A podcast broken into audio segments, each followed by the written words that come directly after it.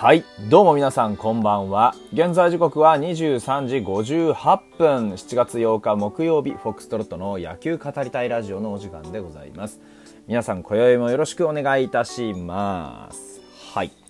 というわけでですね、今日何喋ろうかと思ったんですけど、いろいろちょっとね、まあ、あの、事情もあるようなないような感じなので、今日は普通にね、えー、まあ、今のね、現状のファイターズについてちょっと、まあ、分析していきたいなというふうに思っておりますよというところです。まずお便りいきたいなと思います。えー、こちらラジオトークの方にいただきました、みゆさんです。ありがとうございます。えー、旭川2連勝嬉しいですね。と。いやー、ほんとおっしゃる通りでね。えー、お天気には恵まれなかったけど、選手の頑張りが勝利を呼び込みました。雨の中、現地で応援されていた方たちに心の疲労を残さなかったのも何よりだったと思います。技術的な観点からは課題が多いのかもしれませんが、借金も返せていけてる。今わずかかもしれないけれど、明るい光も見えてる気がしています。今まで以上に応援に力を入れようと思わせてくれた2連戦でしたというところです。ありがとうございます。本当におっしゃる通りでね、何よりもやっぱりね、旭川ずっと雨降っててね、あまりよろしくなかったかったんですよね。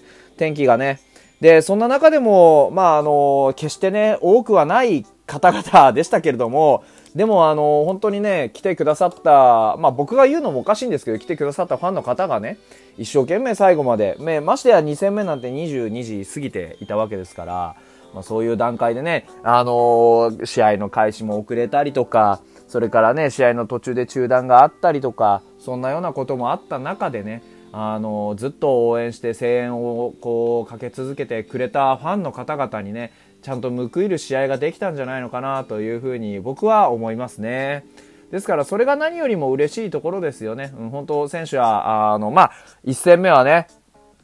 あの大島さんの元、ね、大島元監督のね、えー、まあ、追悼試合ということでね、喪章をつけて臨み、で、見事ね、ギリギリのところで試合をひっくり返して勝ちを呼び込みました。で、2戦目はね、あのー、雨で開始が順延し、で、途中にね、それなり長い、こう、中断を挟み、で、まあ、グラウンドキーパーの方々の一生懸命の、本当グラウンド整備によってね、なんとか最後までしっかりやりきることができた中で、あの、そういうね、間にいろんなことがあったにもかかわらず、きちんと集中力を保って、最後までね、あの、勝ちを拾うことができる試合をやったっていう、この選手たちの頑張りっていうのが一番、の、こう、収穫だったかなというふうに思います。これがね、例えば、例年と言ったら変ですけどね、去年とかまでだったら、やはり何か中断した後にね、こう何かリズムを崩してやられるんじゃないかみたいなことを思った時には、大抵がその通りになっていたわけですよ。これまでのファイターズっていうね、ああ、やっぱりエラーから崩れたかとか、ああ、やっぱり中継ぎの系統が打たれてしまったかとか、そういうようなことがこれまでもたくさんありました。でも、この2連戦はね、どっちもそのなんか漠然とした不安みたいなものを、あの、選手の意志の力で振り振り切ったような、そんな感覚がありました。例えば、初戦のね、えー、まあ、うんと、さよなら勝ちのところね、っていうのも、実際だったら、実際だったらというかね、やっぱりこう、考えうる一番のパターンとしてはね、あのー、西武にね、9回とか8回とかの時点で逆転を食らって、で、あのー、抑えにね、出てこられた平にビダーッと三者凡退を食らうみたいなね、そういう流れって実際起こり得たと思うんですよ。例えばその8回にね、1点こう取られた時点で、もうあそこの時点でガタガタっと崩れててもおかしくなかったけど、あそこなんとか同点でしのげたじゃないですか。これがすごくでかかったと思うんですよね。その1点、ね、されど1点の、その8回のね、あのー、7月6日の、えー、8回の守備。あそこで、まあ、あの、石井がフィルダースチョイスということですが、あれはもう内野陣全体のミスでしたよね。あの、まあ、ピッチャーとね、あの、キャッチャーのバッテリーのあれもそうですし、内野全体にこう嫌な雰囲気が流れる中で、なんとかあそこを、あのー、一つで収めることができて、同点で踏ん張れたっていうのは、こう、裏を返せばね、我々だったら絶対勝ち越しておきたいっっていう、そういう場面で勝ち越しまで持っていけなかった。という、まあ、ことになるわけですね。ですから、我々がやる、やられる側だったら嫌な流れっていうのをきちんと相手側に押し付けることができた試合だったと思うんですよね。ですから、まあそこで同点、そして9回もしっかりなんとかね、逃げ切る体制のためのね、その、杉浦がね、三者凡退のピッチングをしたわけですよ。しかもね、球数もそんなにこう、多くなくね、全体で18球かな？とかで締めたんじゃないかな。15球か。15球で締めました。15球か ?17 か？17だな。656だから17球ですね。で、締めたというところ。だからこれも大きかったですよね。だから8回の相手の攻撃を1点でしのいで同点のまま9回を、9回表を終えることができて、そして、えー、9回の裏には、あ先頭のバッターが、まあ、結果的にはデッドボールでしたけれども、ちゃんと塁に出て、で、あのー、そこからね、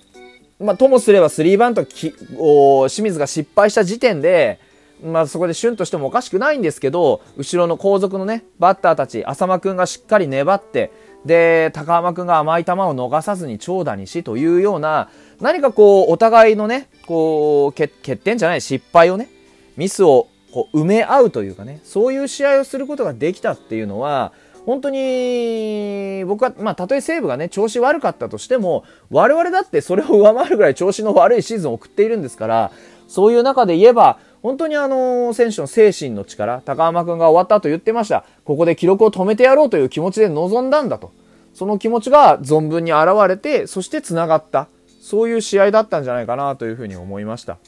ですから、まあそういう意味ではね、そういう際のところの力強さみたいなものをちゃんと、まあ、取り戻せたというかね、そういう1試合目だったし、逆にね、2試合目は、行き詰まる投手戦のような、頻打戦のようなね、まあ、パッとしないところもありました。ただ、ここも意思が出たところで、やはりあの、うちとしてはね、まあ、アーリンの使い方どうこうって文句言う解説者もいましたし、あのー、ファンとおぼしき人たちの中にも、なんでアーリンをね、あんな使い方するんだっていうのはありますが、それはそれとしたって、だってショートスターターという戦術はうちだ、ずっとね、うちが先駆者なんですから、別にあれ自体がおかしいおかしくないね、ショートスターターやるからって言ってショートスターターや、ね、やると決めてあるわけじゃないし、ですから、アーリンが3回で降りて、バーヘイゲンが出てきました。バーヘイゲンだって別にね、長い回をある程度持たすことができるという目論み、まあ、能力はあるピッチャーですよ。ですから、その、あ、あからさまなね、リリーフ起用じゃなくって、バーヘイゲンとか出てきた時点で、あ、これはショートスターターなんだな、という理解は、まあ、往々にして成り立つわけですからね。そ、それはもうこっちの読解力の問題ですよ。うん。で、アーリンをね、えー、3回で下ろしてバーヘーゲン。まあ、バーヘーゲン結果的には1失点してギリギリの試合にしてしまいましたが、でも、バーヘーゲンも初めての中継ぎ起用というところで、僕は十分期待に応えてくれたと思います。リードは保ったまんま、あ後続にマウンドを譲ることができました。そして6回からは、今一番うちで安定している4人、うんと、川野、堀、ロドリゲス、そして杉浦っていう盤石の、まあ、言うなれば勝利の方程式を全員注ぎ込みました。ですから、ここに関してはもう本当に栗山監督の執念っていうのが見えましたし、同じようにね、その、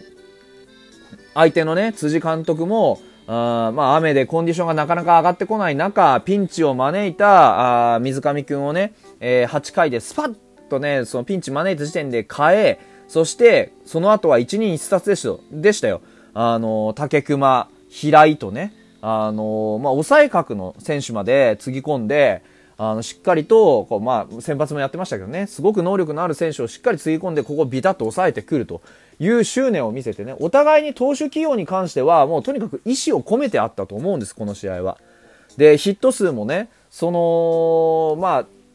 点差こそ1点差、そしてスコアこそ1対2でしたけども、ヒット数では9対7ですよ。ですから、ヒット9本打った西武、ヒット7本打った日本ハム、ね、どっちもその野手陣は最後の決定的な仕事をどこでするかというところをずっと試されていたにもかかわらず、なかなかそれをやりきることができなかった。で、そういうひ、まあ、ともすれば頻打戦というような、まあ、評価も受けかねない中で出てきた、まあ、杉浦のまたも完璧な三者凡退、この仕事ですよね。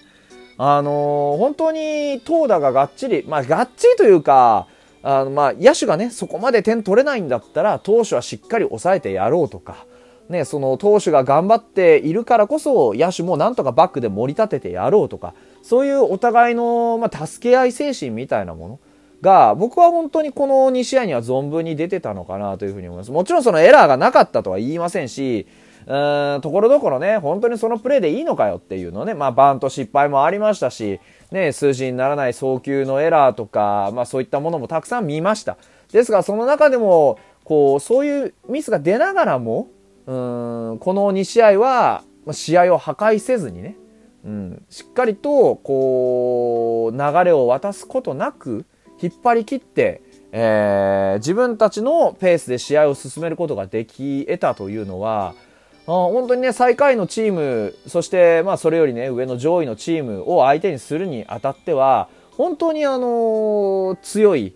えー、戦い方ができたんじゃないかなというふうに思います。順位相応の戦い方ではなかったですよね。うん。ですから、まだまだね、この、みゆさんがおっしゃってたように、本当にあの、選手の頑張りっていうのがね、この2勝を呼び込んだと思いますし、その頑張りを裏で支えてくれた裏方さんたち、それからファンのね、まあ温かい拍手もそう、それから一生懸命試合を成立させてくれようとした、まあ、あの、審判団も含め、そしてグラウンドキーパーさんの何よりも努力ですよね。そういったなんかみんなの思いが、こう、旭川の地ですごく一つになったような、そんな感覚があって、僕は、あの、自然と安心感を得たというかね、そんなような気がしています。明日からはロッテ、ね、やります。そして、なんと、初戦が伊藤君 VS 佐々木朗希というところで、非常にね、楽しみな一戦になると思います。ぜひ、勝ってほしい